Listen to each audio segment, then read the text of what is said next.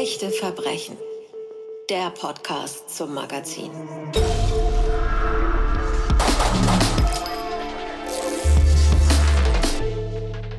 Willkommen zu einer neuen Ausgabe von Echte Verbrechen, der Podcast. Wir freuen uns sehr, dass Ihnen unser Podcast offenbar so gut gefällt. Das dürfen Sie natürlich gerne weitersagen und Sie können gern kommentieren, was Sie mögen und was Sie gern hören würden. Wir freuen uns wirklich sehr über Rückmeldungen.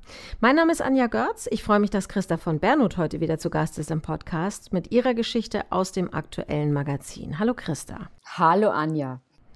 Und wir gehen zurück an den Jahresbeginn, denn da ist etwas passiert, das wohl niemand mehr vermutet hatte. Michel Fourniret, das sogenannte Monster der Ardennen, hat seinen mutmaßlich elften Mord gestanden. Das ist Anlass für deine Geschichte. Und bevor wir auf die Taten eingehen, erzähl uns doch mal ein bisschen mehr über diesen Mann. Wer ist Michel Fourniret und wo kommt er her? Also Michel Fourniret stammt aus Sedan, das ist in Frankreich, und er wurde 1942 geboren. Und äh, wie wir wissen, war da gerade der Zweite Weltkrieg im vollen Gang. Und das ist nicht ganz unwichtig zu erwähnen, weil bei Sedan eine sehr wichtige, für die nächsten Jahre kriegsentscheidende Schlacht stattgefunden hat, die die Deutschen relativ haushoch gewonnen haben. Also entsprechend war die Situation in Sedan, äh, als Michel auf die Welt kam, nämlich ziemlich deprimierend. Sedan war besetzt, die deutschen Besatzer hatten total das Sagen und die Bevölkerung hatte überhaupt nichts zu melden. Seine Familie, also die Michels Familie, stammt darüber hinaus aus einem sehr einfachen Arbeitermilieu. Also ähm, Michels Mutter hat zum Beispiel zeitweise für die Deutschen geputzt und dann wurde ja auch noch prompt eine Affäre mit einem deutschen Offizier unterstellt. Ob das stimmt oder nicht, das wissen wir nicht. Aber möglich ist es schon, denn es gab sehr viele Gerüchte darüber.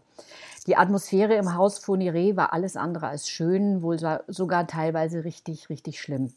Der Vater war Alkoholiker, die Mutter war offenbar sehr, sehr cholerisch, unter Umständen sogar richtig psychiatrisch auffällig.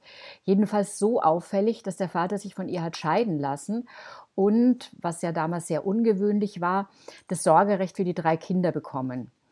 Fourniret hat später zusätzlich behauptet, dass seine Mutter ihn missbraucht hat. Ob das stimmt, wissen wir einfach auch nicht. Fourniret selbst war ein sehr merkwürdiges Kind, um es vorsichtig auszudrücken. Also er hatte wenig Freunde, vielleicht hat er sogar gar keine gehabt und so gesehen sehr, sehr viel Zeit, sich alles Mögliche auszudenken. Er war ziemlich auf sich selber, seine eigenen Gedanken, seine eigenen Grübeleien fixiert. Er hat sich über wahnsinnig viele Dinge Gedanken gemacht und hat dann so merkwürdige, abstruse Ideen entwickelt. Also so hatte er zum Beispiel eine ganz abgefahrene Idee, wie Frauen zu sein haben, nämlich so unschuldig, wie er sich die Jungfrau Maria vorstellte. Um zu verdeutlichen, wie weit diese wirklich abseitige Fantasie gegangen ist, der kleine Michel fand zum Beispiel, dass Frauen keinen Stuhlgang haben dürften, denn dann seien sie ja nicht mehr unschuldig. Darüber hinaus ähm, würde ich sagen, war er ein Typ, den wir heute als jugendlichen kleinen, kleinen Kriminellen bezeichnen würden. Er hat gelogen, er hat betrogen, er hat geklaut und er hat dafür jede Menge Dresche bezogen von seinen Mitschülern, seinen Eltern, seinen Lehrern, einfach von allen. Also wir können davon ausgehen, dass er ganz bestimmt nicht glücklich war. Seine Eltern, man muss schon sagen, seine Eltern hatten vermutlich einen gewissen Anteil daran, dass er so geworden ist, wie er eben geworden ist.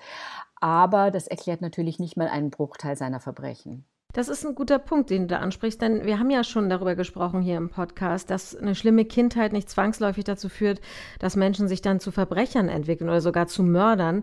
Aber äh, allerdings, und das beschreibst du ja auch, kann man oft früh erkennen, ob jemand Recht und Unrecht unterscheiden kann. Und das war ja offenbar bei dem Michel auch so. Also ich würde es vielleicht ein bisschen anders formulieren. Michel Fourniret war schon in der Lage, ähm, auf eine rein intellektuelle Art und Weise zwischen Recht und Unrecht zu unterscheiden. Er wusste, was die Gesellschaft erwartet. Er wusste, dass das Recht und Unrecht so und so aussah. Er konnte es definieren. Er kannte im Grunde genommen die Regeln. Tatsache ist aber, dass ihm diese Regeln schlicht vollkommen egal waren. Also Recht und Unrecht waren für ihn wahrscheinlich einfach nur Worte. Er konnte sie erklären, aber er hat überhaupt nicht daran gedacht, sie zu befolgen. Seine Hybris oder sein Größenwahn war so groß, dass für ihn einfach gar nichts gezählt hat, außer seinen eigenen Wünschen und Begierden.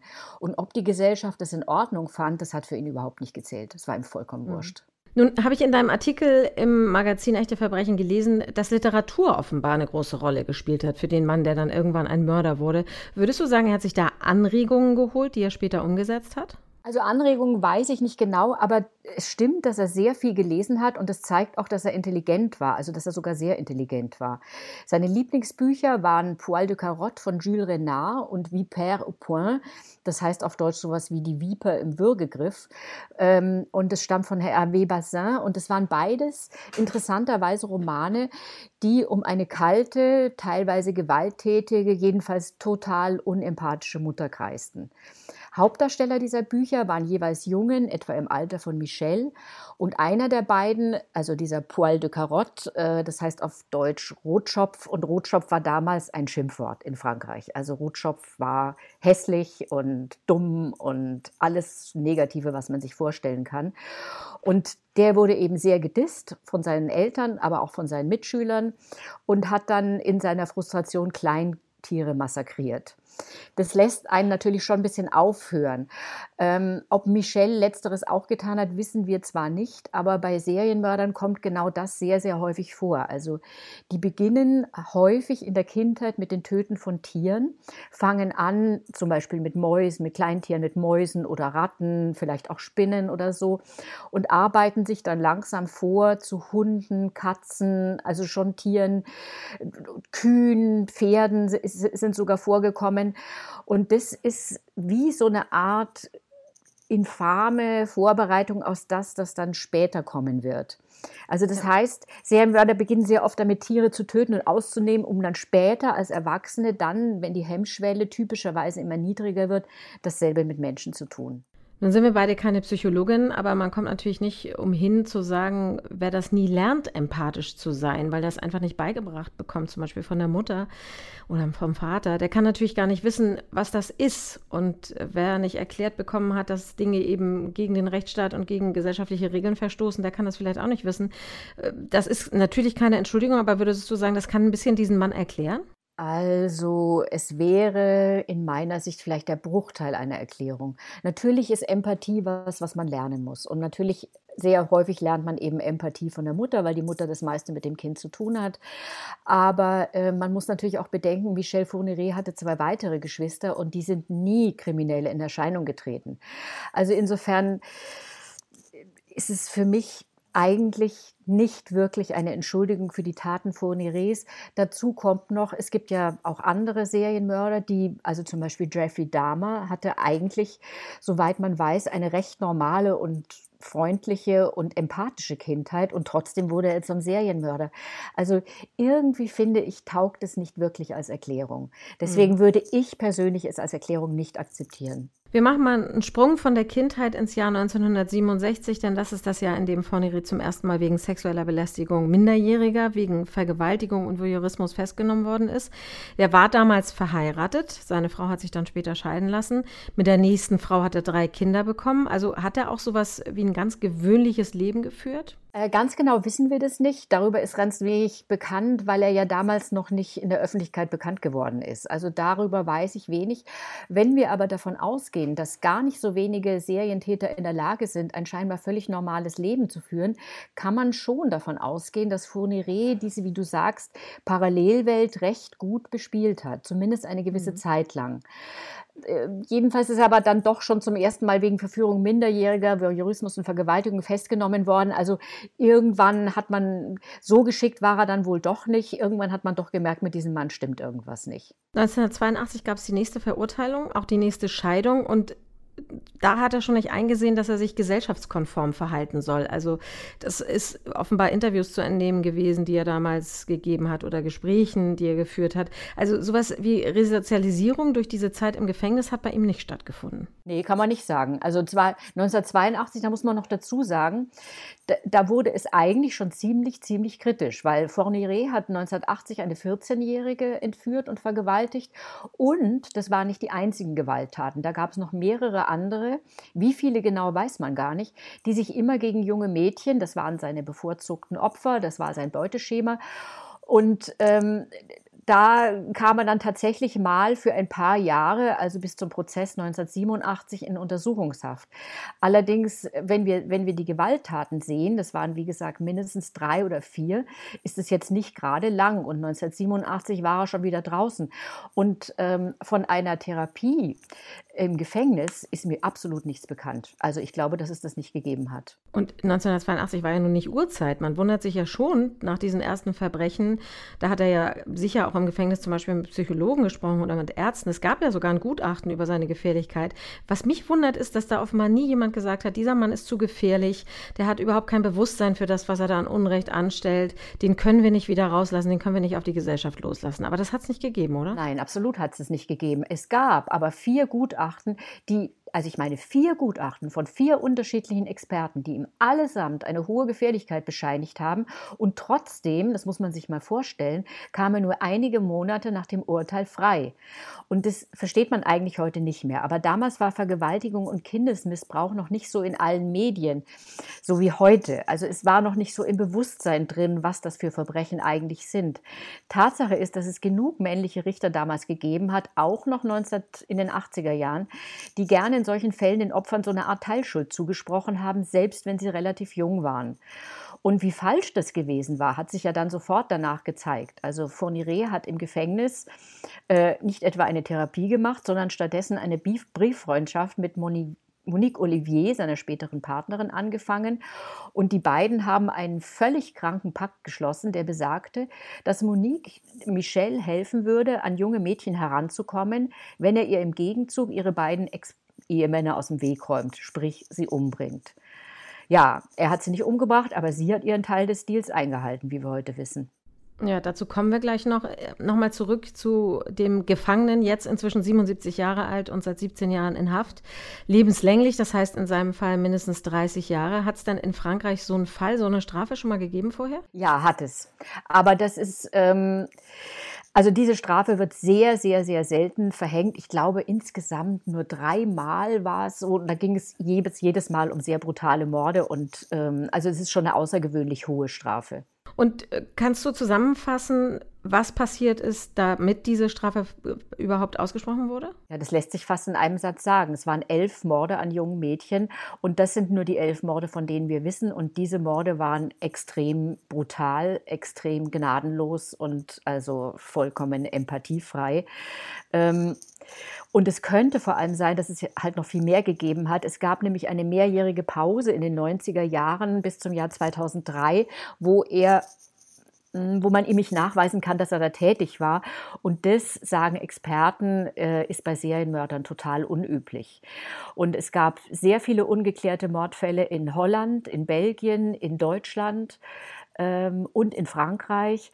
Und es gibt, es ist durchaus möglich, dass sich die Morde vielleicht irgendwann mal auf 19 oder 20 summieren. Das ist durchaus möglich. Du hast die Partnerin schon erwähnt, die im wirklichen Sinne eine Partnerin war. Und in deinem Text äh, im Magazin Echte Verbrechen schreibst du von einer Reise ins Herz der Finsternis. Also man muss schon hart gesotten sein, um all diese Dinge zu ertragen, die so im Laufe der Recherche dann ans Tageslicht kommen. Also, dass sich zwei in Anführungszeichen Liebende finden, die zusammen Morde begehen, das klingt ja wirklich wie ausgedacht. Aber so in etwa kann man das zusammenfassen, oder? Definitiv. Also Monique war seine Frau. Ähm, ich gehe mal davon aus, dass sie das freiwillig getan hat. Sie war seine Komplizin. Ähm, echt, das Wort Liebe ist in diesem Kontext wirklich so total pervertiert. Aber ja, vielleicht haben beide das so gesehen. Ähm, bei Monique glaube ich, dass sie es dann irgendwann nicht mehr so gesehen hat. Und bei ihm schätze ich, dass sie wirklich nur Mittel zum Zweck war. Also sie war, er hat sie nicht geliebt. Er war überhaupt gar nicht in der Lage, jemanden zu lieben. Aber ähm, ja, man kann sie als Liebende bezeichnen, die gemeinsam Verbrechen begangen haben. So, so kann man das bezeichnen, ja. Und es wird noch ein bisschen schlimmer, weil die beiden ihren eigenen Sohn benutzt haben, um dann zum Beispiel junge Mädchen in ihr Auto zu locken. Man kann sich das vorstellen, wenn man auf der Straße angesprochen wird das ist eine Familie im Auto, noch mit einem kleinen Kind auf dem Rücksitz und dann sagt der Vater, der Junge braucht einen Arzt, kannst du uns den Weg zeigen zum Krankenhaus, zum Arzt. Da kann man sich vorstellen, dass diese jungen Mädchen dann keine Sorgen haben, in so einen Wagen einzusteigen. Genauso ist es gewesen, oder? Ja, das hat super gut funktioniert. Ähm, Michelle hat, ähm, und das mutmaße ich ausschließlich zu diesem Zweck, mit Monique einen Sohn gezeugt namens Selim. Und dieser Selim saß hinten drin im Auto, ein süßer kleiner Säugling. Und dann hat Michelle auf der Straße, das war seine, seine, seine, seine Art und Weise, seine Verbrechen zu begehen, junge Mädchen angesprochen und die dazu gebracht einzusteigen, weil er sich angeblich in der jeweiligen Stadt nicht auskannte, weil er irgendwas gesucht hat oder eben, ähm, wie, wie du gesagt hast, weil der Sohn einen Arzt braucht. Ach, mein armer kleiner Sohn ist krank, er braucht einen Arzt, kannst du mir helfen? Und dann hat er immer, dann hat er immer eine Landkarte in der Hand gehabt und hat gesagt, gesagt, Mai, ähm, ich finde das leider auf dieser Karte nicht und so und könntest du nicht kurz einsteigen und dann könnten wir kurz dahin fahren und danach bringe ich dich nach Hause. Naja, und nachdem da eine Frau neben ihm saß, eine freundliche, liebenswürdige Frau und hinten ein süßes Kleinkind, hinten schön angeschnallt auf dem Kindersitz, haben diese Mädchen, die natürlich immer von ihren Eltern vorgewarnt wurden, nicht zu fremden Männern ins Auto zu steigen, haben ihm geglaubt und sind eingestiegen. Ja, und dann hat er sie vergewaltigt und getötet. Wieso hat es so lange gedauert, dieses Paar zu überführen? Er hat die Leichen sehr geschickt verschwinden lassen. Also einmal in einem ähm, Brunnen, ähm, teilweise hat er sie auf seinem eigenen Grundstück vergraben und so. Also darin war er wirklich sehr gut. Es gibt einige Leichen, die bis heute nicht gefunden wurden. Er war da wirklich ziemlich gut und vor allem seine Vorgehensweise war halt einfach sehr schnell. Er ist angehalten, er hat sich aus dem Fenster gebeugt, er hat gesagt, du schau mal, wie ich vorhin gesagt habe, Problem hier, Problem da. Er hat natürlich immer darauf geachtet, beobachtet, dass die Straße leer war. Die Mädchen sind eingestiegen und zack waren die weg. Und ähm, deswegen hat das so gut funktioniert.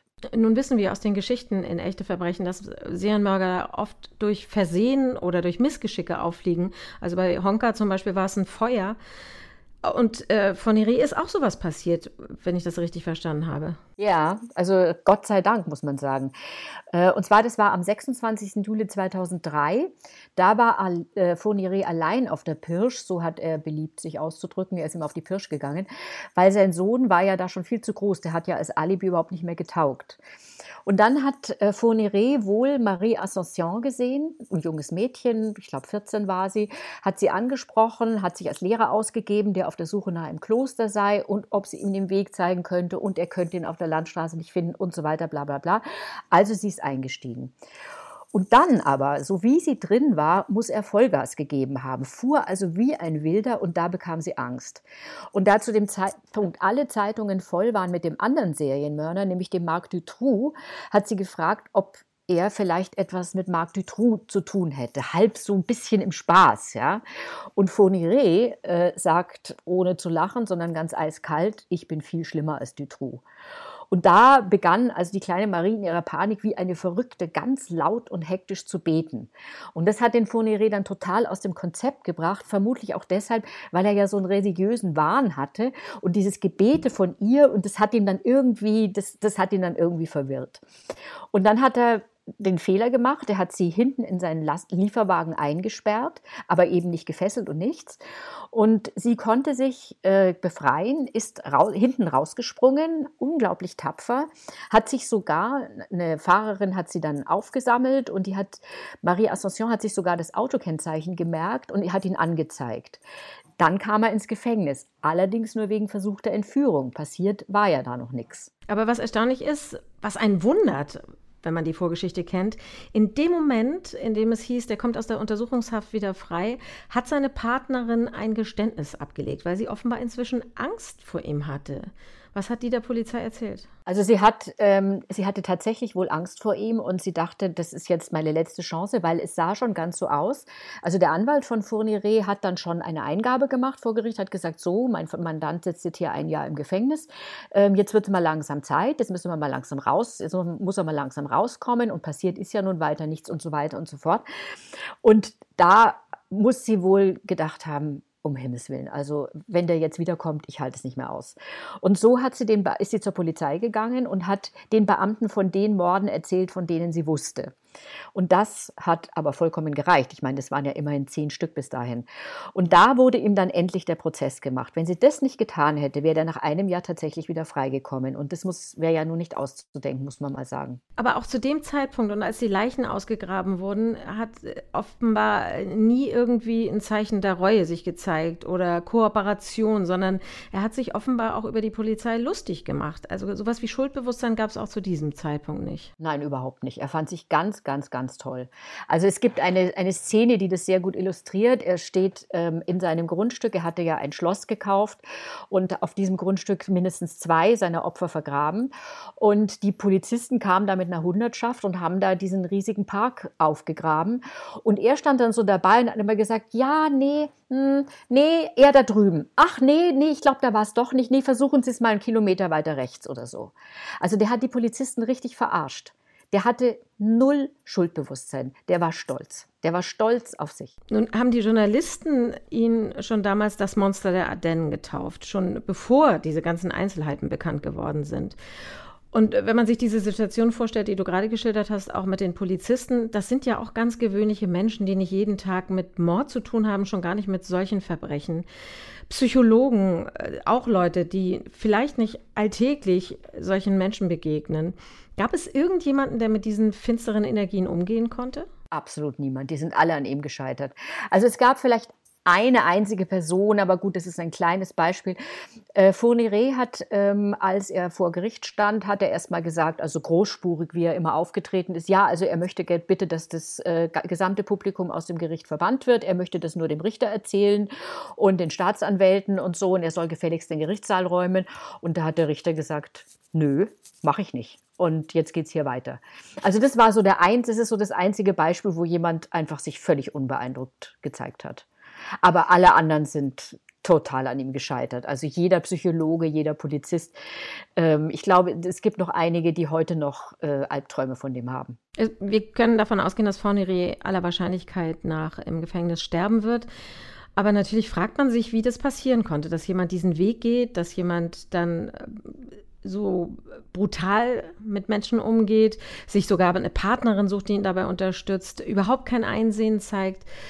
Gibt es da eine Lösung oder hast du einen Weg gefunden, den man nachvollziehen kann, warum dann aus einem gewöhnlich scheinenden Lebenslauf ein Mörderlebenslauf wird? Naja, ganz gewöhnlich war sein Lebenslauf ja nicht. Wir, wir denken nochmal an seine Kindheit zurück, aber trotzdem, du hast vollkommen recht. Also eigentlich hätte er die Fähigkeit gehabt, ein normales Leben zu führen. Hat er aber nicht gewollt und hat er nicht gemacht. Und ähm, ich, äh, Experten sagen, es gibt eine narzisstische Grundstruktur bei solchen Tätern, die ist absolut resistent gegenüber allen anderen Einflüssen. Die Kindheit dieser Täter ist zwar oft dysfunktional, also unerfreulich, aber keineswegs immer. Also zum Beispiel Jeffrey Dahmer hatte eine ganz okaye Kindheit. Diese Täter mit psychopathischem Charakter sind nicht etwa verrückt, die wissen ganz genau, was sie tun. Und die haben eine teuflische Begabung, Menschen zu täuschen. Und äh, sie finden das, was sie tun, vollkommen in Ordnung. Ich habe vorhin ja von Hybris, von Größenwahn gesprochen. Und diese Menschen fühlen sich im Moment ihrer Tat grandios, unbesiegbar, fast wie ein Gott. Und solche Menschen kann man nicht überzeugen, weil sie ihre Begierden, ihre Gefühle über alles stellen und weil sie auch gar keinen Leidensdruck haben. Ähm, du kannst nur jemanden ändern, der einen gewissen Leidensdruck hat. Die haben keinen Leidensdruck, die finden sich super. Du hast für diesen Fall recherchiert, du hast auch ähnliche Fälle für echte Verbrechen schon recherchiert und auch natürlich für deine Kriminalromane schon in diesem Bereich gearbeitet. Warum ist das für dich so anders in diesem Fall? Also dieser Fall ist anders, weil äh, von der Qualität her, aber von der Qualität her ist er vielleicht gar nicht anders, aber von der Quantität. Weil Fournier handelte mit einer so eiskalten Konsequenz und tat dann nicht einmal so, als würde er bereuen. Das machen viele Serienmörder. Die stehen dann vor Gericht und tun sich selber leid und weinen und entschuldigen sich bei den Opfern und so. Man kann ihnen das nicht glauben. Aber er hat nicht mal so getan. Er hat ein, es war so schlimm bei ihm, dass er vor Gericht derart äh, angeberisch ins Detail gegangen sind, dass es Zuschauer gegeben hat, die sich das Ganze natürlich neugierig anschauen wollten, die in der Pause aus dem Gerichtssaal rausgegangen sind und nicht wiedergekommen sind, weil sie es einfach nicht ertragen haben. So jemand war das. Und so eine Persönlichkeit ist einzigartig, würde ich fast sagen. Man sucht ja immer nach einer Moral oder nach irgendeinem Lichtblick in äh, so einer großen Grausamkeit. Hast du da irgendwas gefunden? Nee, ich muss leider sagen, ich habe überhaupt keinen Lichtblick gefunden. Da gibt es keinen Lichtblick. Das ist einfach alles wirklich nur finster. Dieser Typ gewalttätige Psychopathen, äh, da hast du ja auch schon eine Menge herausgefunden zu diesem Thema. Da gibt es offenbar viele Missverständnisse, oder? Ja, es gibt viele Missverständnisse. Also viele De Menschen denken, und es wird im Umgangssprachlich ja oft so benutzt, Psychopathen sind verrückt. Und nichts ist, das stimmt überhaupt gar nicht. Psychopathen sind keineswegs verrückt. Sie sind nur vollkommen ungehemmt. Und das muss man sich vorstellen. Wir alle haben normalerweise Skrupel. Also wenn wir Menschen verletzen, haben wir Skrupel. Wenn wir Karriere machen, zum Beispiel, ähm, haben wir Skrupel, jemanden anderen hinten zurückzulassen oder ihn sogar wegzutreten oder so. Und Psychopathen sind deshalb, ich sage es jetzt ganz bewusst, so leistungsfähig, weil sie diese Hemmungen einfach nicht haben. Die gehen ihren Schritt eiskalt jeden Schritt voran. Und ähm, das macht sie in ihrem Job, aber eben auch im Verbrechen so wahnsinnig leistungsfähig. Sie haben keine Skrupel, sie haben keine Angst, sie machen einfach das, was sie wollen. Und ähm, es gibt ja auch viele Psychopathen, die hohe Ämter erreichen, ähm, CEOs werden und so. Also darüber gibt es ja auch schon Untersuchungen und so. Die begehen keine Verbrechen, aber sie sind eben einfach eiskalt in der Durchsetzung ihrer Ziele. Deswegen ist es so ein Fehler, wenn Leute sagen, das ist ein Psychopath und damit meinen, der sei in irgendeiner Weise krank oder verrückt oder so. Nichts, nichts davon ist der Fall. Die sind absolut funktionstüchtig. Was weißt du denn über den kleinen Sohn, der damals als Lockmittel benutzt wurde? Also Selim ähm, hat sich, da ist mit polizeilichem Wissen ähm, äh, unter falschem Namen aufgewachsen und ähm, er wurde aber entdeckt von einem jungen französischen Journalisten, der also ungefähr im selben Alter ist wie Selim.